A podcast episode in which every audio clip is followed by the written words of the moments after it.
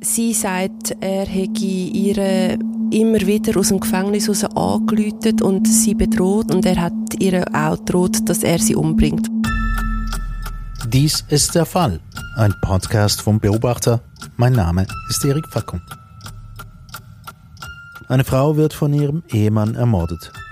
Die Anzeichen für die Gefahr schienen klar. Am 13. Oktober 2021 wird die zweifache Mutter Fulia Demir vor ihrer Haustür in Zürich-Altstetten umgebracht, und zwar von ihrem Mann Ahmed. Ihr Name ist nicht geändert, seine schon. Sarah Serafini, du hast den Artikel geschrieben. Gehen wir mal zum Anfang von dem Fall zurück, zu dem Anfang von dem Paar auch. Wie haben sich denn Fulia und der Ahmed kennengelernt? Die Fulia ist 18, wo sie den Ahmed kennenlernt. Er ist 17 Jahre älter als sie. Sie lebt in der Türkei. Er ist damals schon viele Jahre in der Schweiz. Mhm. Ähm, sie lernen sich kennen über eine Tante von ihr, wo das Paar eigentlich verkuppelt. Also, also quasi so eine vermittelte Hochzeit nicht wirklich vermittelt. Ähm, sie hat sie eher vorgestellt. Also sie lernen sich über Skype kennen. Mhm. Und dann, was passiert dann als nächstes? Sie verlieben sich ineinander und ähm, die Fulia geht in die Schweiz, sie heiratet dort und sie ziehen in eine kleine Wohnung in Altstetten in bis jetzt, Bis jetzt klingt das alles recht normal und auch schön. Ist es aber leider nicht gewesen. Ziemlich schnell nach der Hochzeit hat sich herausgestellt, dass die Ehe irgendwie gar nicht gut läuft. Ähm, er hat sich ihr als dominant und ähm, sehr schwierig herausgestellt. Sie ist sicher auch nicht eine einfache gewesen. Sie ist ähm, offenbar hat auch psychische Probleme gehabt, ist ähm, hysterisch gewesen. Laut hat sich auch nicht viel sagen lassen. Auf jeden Fall, das Paar, das hat massive Probleme gehabt. Und der Ahmed, was hat denn der in der Schweiz gemacht? Der Ahmed ähm, hat keinen Job gehabt, er hat Sozialhilfe bezogen und er hat offenbar ist immer wieder in illegale Sachen verstrickt gewesen. Ähm, er ist dann auch mal verurteilt worden vom Strafgericht Basel-Land ähm, wegen verschiedenen Delikten. Also da ist dabei gewesen, räuberische Erpressung, ähm, versuchter Betrug, qualifizierte Sachbeschädigungen. Ähm, und was ähm, ziemlich krass ist, hat er offenbar auch eine Frau, wir nehmen da, dass das die Ex-Freundin von ihm ist, ähm, gestalkt und ähm, ihr gegenüber droht, dass er sie und ihre Familie umbringt.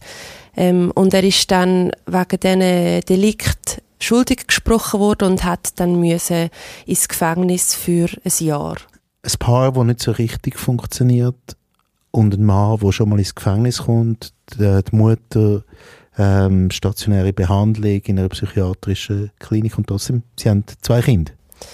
Genau, sie haben zwei Kinder, wo er im Gefängnis war, ähm, ist es ihr schlecht gegangen. Sie hat müssen eben stationär behandelt werden in einer Psychiatrie und die Kinder, die sind dann ähm, in ein Kinderheim gekommen. Also die sind dann fremdplatziert worden von der KISP. Und jetzt ist noch etwas anderes passiert, während er im Gefängnis ist passiert der Folie auch etwas, sie lernt einen anderen Mann kennen. Genau, irgendwie hat die Fulia ähm, das erste Mal in ihrem Leben oder das erste Mal, seit sie in der Schweiz ist, ähm, trotzdem können so ein bisschen etwas wie Freiheit spüren und hat sich ähm, in einen anderen Mann verliebt. Mhm. Und was passiert dann jetzt? Irgendwann mal kommt ja der auch, mit, auch wieder heim. Bevor er wieder heimkommt, kommt er offenbar das auch mit über, wo er noch im Knast ist und er ist eifersüchtig. Sie sagt, er hätte ihre immer wieder aus dem Gefängnis raus angeläutet und sie bedroht und gesagt, dass er das nicht akzeptiert, dass sie mit einem anderen Mann zusammen ist und er hat ihr auch gedroht, dass er sie umbringt, wenn er rauskommt. Mhm, also er hat ja schon eine Vorgeschichte vom Stalking und sie hat noch die Scheidung eingereicht. Genau, sie hat sich scheiden lassen und das ist eigentlich alles schon gelaufen, während er im Gefängnis war. Und als er dann rausgekommen ist, hat er dann auch so ein Betretverbot von der ehelichen Wohnung, weil das Scheidungsverfahren am Laufen war. Und das ein Mann, der also tatsächlich eine Vorgeschichte hat ähm, vom, vom Stalking. Jetzt Katrin Reichmuth vom juristischen Beratungsteam vom Beobachter. Wie tut man denn juristisch Stalking überhaupt definieren? Ja, Stalking ist, wenn eine Person die andere Person belästigt, verfolgt, überwacht oder auch schikaniert. Und das macht die Person wiederholt und oder auch kombiniert über eine längere Zeit. Mhm. Und das ist ja jetzt gegeben, beim, beim Ahmed offenbar. Das nehme ich jetzt an, dass es über eine längere Zeit erfolgt ist, dass er ihr, ich glaube, via Facebook mehrmals geschrieben hat, äh, mehrmals täglich ihr angerufen hat und eben auch Drohungen ausgesprochen hat. Weil Stalking an sich ist nicht ein Straftatbestand, das gibt es so nicht. Man muss die einzelnen Handlungen anschauen, eben, was ist denn genau passiert, Nötigung, Drohung, Hausfriedensbruch oder auch Ehrverletzungen sind immer wieder ein Thema und schlussendlich halt Telefonbelästigungen. Wie kann man sich jetzt dagegen wehren? Am besten zu der Polizei gehen und Anzeiger erstatten, der Polizei alles erklären und ähm, die Strafverfolgungsbehörde tut dann anschauen, welche Straftatbestände erfüllt sind und ähm, geht dem nach. Und wie geht es jetzt weiter mit dem Paar? Er wird vermutlich mal wieder irgendwie aus dem Gefängnis rauskommen. Was passiert dann? Er kommt Ende September 2021 aus dem Gefängnis raus und er hat das Betretverbot von der ähm, ehelichen Wohnung in Altstädten und trotzdem fährt er am ersten Tag, nachdem er aus dem Gefängnis kommt, fährt er zu dieser Wohnung, weil er möchte mit der Fulia reden. Mhm. Das heißt aber auch, das löst wahrscheinlich bei ihr grosse Angst aus. Sie sagt, sie hat große Angst vor ihm gehabt, genau. Bei der ersten Begegnung ähm, vor der Wohnung ist es irgendwie auch schon zu einem Streit gekommen zwischen dem Paar. Man weiß es aber nicht genau, was passiert ist.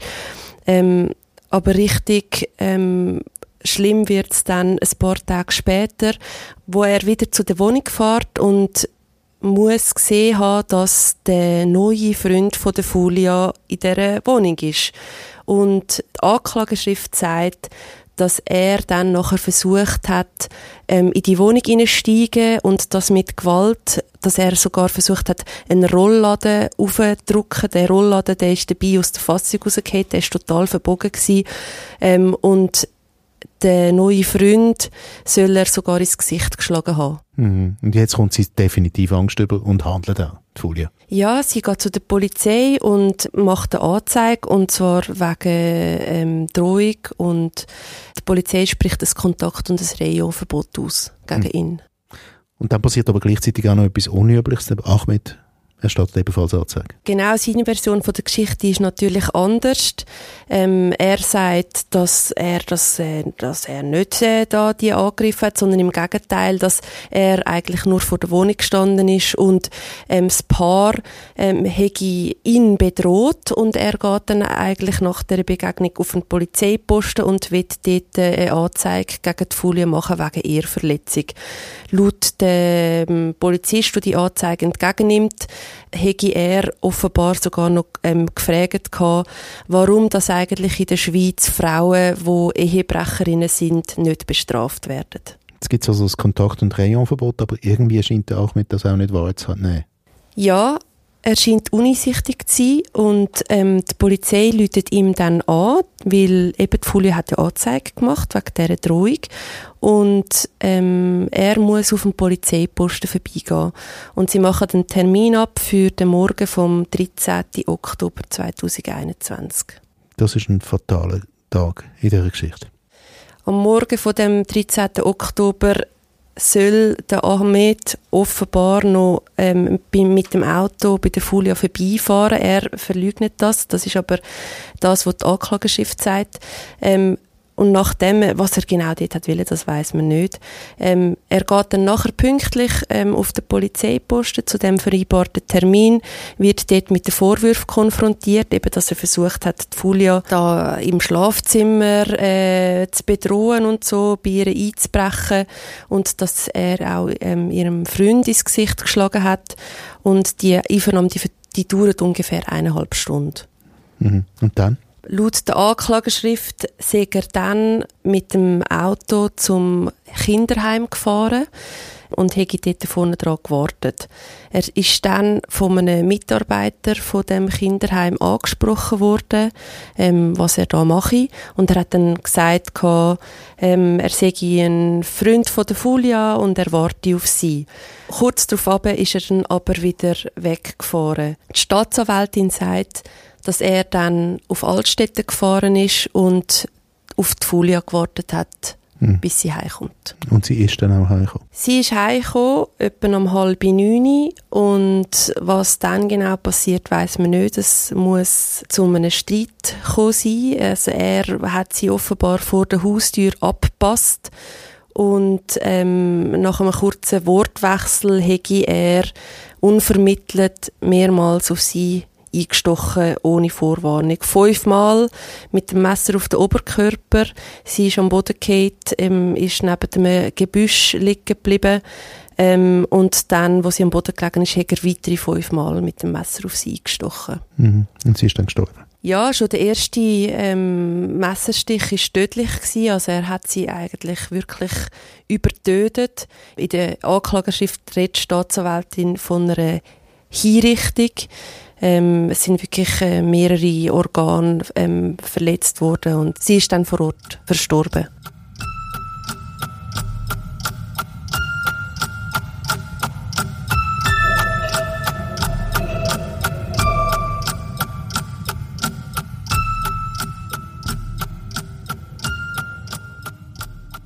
Es ist wirklich ein tragisches Ende von einer ähm, absolut wahnsinnige ähm, Beziehungsgeschichte. Es hat aber da ein Kontakt- und Rayonverbot gegeben. Ähm, Kathrin, man hat also das Gefühl, irgendwie ist das, ist das durchgesetzt worden? Wie kann man das überhaupt kontrollieren, dass jemand sich dann daran hält? Das Kontakt- und Reihenverbot, das hat verschiedene rechtliche Grundlagen. Das kommt eben einerseits aus dem Gewaltschutzgesetz von den Kantonen, es kann aber auch aus dem Zivilrecht, aus dem Persönlichkeitsrecht herauskommen. Wir haben auch in der Strafprozessordnung so einen Kontakt- und Reihenverbot-Artikel. Es gibt verschiedene ähm, Kontakt- und dort sind dann auch die Sanktionen unterschiedlich. Je nachdem, eben, wenn, wenn jemand das nicht einhaltet, gibt es einen Buß oder dann macht man weitere Schritte einleiten, je nachdem, vielleicht U-Haft beantragen. Es kommt wirklich ganz darauf an, aus welcher Gesetzesgrundlage das Kontakt- und Verbot hervorkommt. Ähm, es gibt auch die Möglichkeit, zum Beispiel im Kanton Zürich mit so einer Fußfessel, dass man das eine elektronische Fußfessel ähm, am Beschuldigten tun und dass man das aber dann im Nachhinein dann könnte schauen, ob er sich daran gehalten hat oder nicht.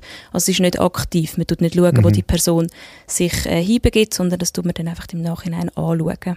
Mhm. Und im Nachhinein kann es dann vielleicht auch spät sein, wie jetzt. Wie jetzt in, in dem tragischen Fall, genau. Ja. Mhm zur Aufarbeitung noch ein bisschen, also das Schlimmstmögliche ist wirklich passiert.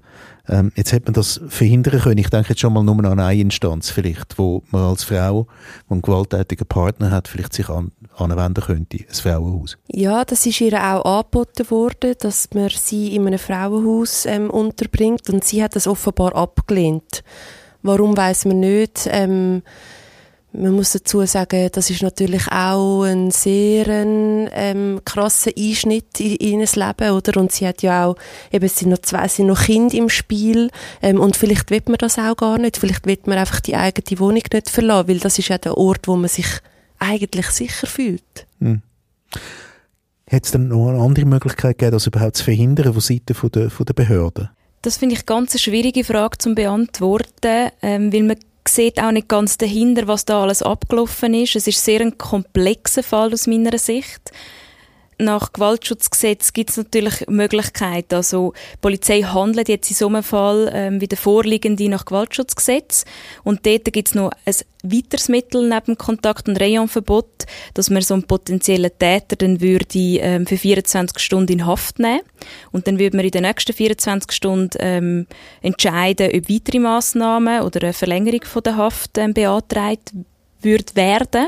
Und vorliegend ist das nicht passiert. Ähm, es hat Risikofaktoren gegeben. Ich habe mich das auch gefragt, als ich den Fall durchgelesen habe. Also wir haben da, ich tu das mal aufzählen, wenn ich das alles festgehalten habe. Also wir haben mehrere Mal Auflauer. Wir haben äh, gegen den Willen kontaktieren. Wir haben trotz Verbot Wohnung betreten. Wir haben mit dem Tod den Freund und sie selber bedrohen. Wir haben äh, auch einen Schlag ähm, gegen das Gesicht vom Freund und wir haben auch noch ein eine Missachtung vom Rehumverbot schlussendlich dann. Und das sind schon Risikofaktoren, wo man sich überlegt, hätte man denn da nicht noch sollen eine weitere Massnahme beantragen, also die Staatsanwaltschaft beim Haftrichter. Aber hätte, hätte, wissen wir jetzt auch nicht. Ähm, das ist, ist überhaupt wahrscheinlich schwierig, überhaupt irgendwie daran zu denken, dass man so etwas verhindern kann.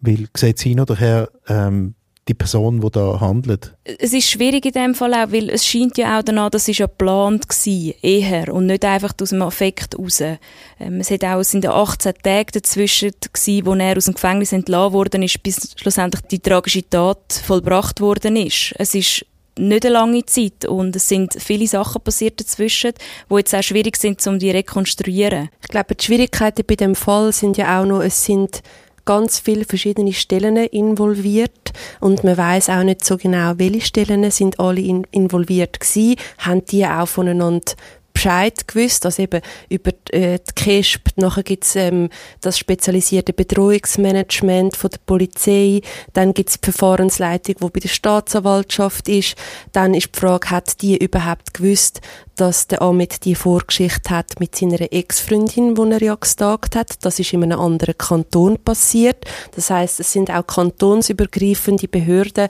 wo zum Teil einfach nicht klar ist, wie gut dass dort die Kommunikation miteinander funktioniert. Sarah, du hast die richtigen Fragen gestellt in deinem Artikel. Das sind effektiv Sachen, die unklärt geblieben sind und auch unklärt werden bleiben sehr wahrscheinlich. Man kann aus dem Fall lernen, aber wir werden es nicht mehr rekonstruieren Femizid ist eine gesellschaftliche Realität, das wissen wir. Jetzt, äh, bei solchen Fällen fragt man sich natürlich dann immer, weil man merkt, wie, wie kompliziert das ist. Ihr habt es jetzt auseinanderbeindelt reicht eine Gesetzgebung aus, um solche Taten überhaupt zu verhindern? Oder ist so etwas überhaupt eine unrealistische Idee?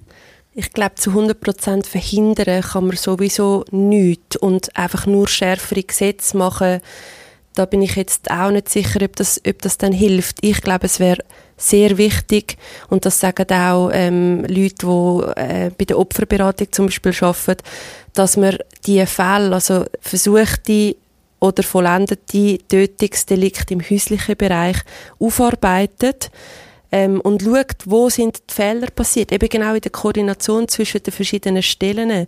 Aber das passiert eben nicht, weil es ist ja eine Person gestorben und der Fall da damit sozusagen wie abgeschlossen. Der Täter wird dann verurteilt und damit werden die Sachen eigentlich ad acta gelegt. Ich glaube, das wäre ganz zentral, dass man dort wirklich systematisch das anschaut. Es ist eine komplexe Situation. Es gibt verschiedene rechtliche Möglichkeiten, wie wir jetzt gehört haben. Aber es erfordert definitiv ein professionelles Vorgehen. Und darum rate ich betroffenen Personen, sich umgehend Unterstützung zu holen und eine Beratungsstelle zu involvieren zum Zeitpunkt von dem Gespräch, wo wir jetzt gerade aufnehmen, ähm, steht der Ahmed gerade vor Gericht. Ähm, ganz am Schluss werde ich dann noch zusammenfassen, was dann genau rausgekommen ist, was das Urteil ist. Aber zuerst gibt es noch eine Frage. Da sind zwei Kinder involviert. Ähm, die sind jetzt elf und, und neun. Wie geht es denen und wo sind sie? Die sind in einem Kinderheim. Laut ähm, Kinderanwalt geht es denen nicht gut. Sie sind beide wahnsinnig ähm, belastet durch das Ereignis und ähm, also ich glaube, das ist äh, das Schlimmste an dieser ganzen Geschichte, dass die Kinder aufwachsen mit einer Mutter, die umgebracht worden ist und zwar von ihrem eigenen Vater und der Vater im Gefängnis sitzt.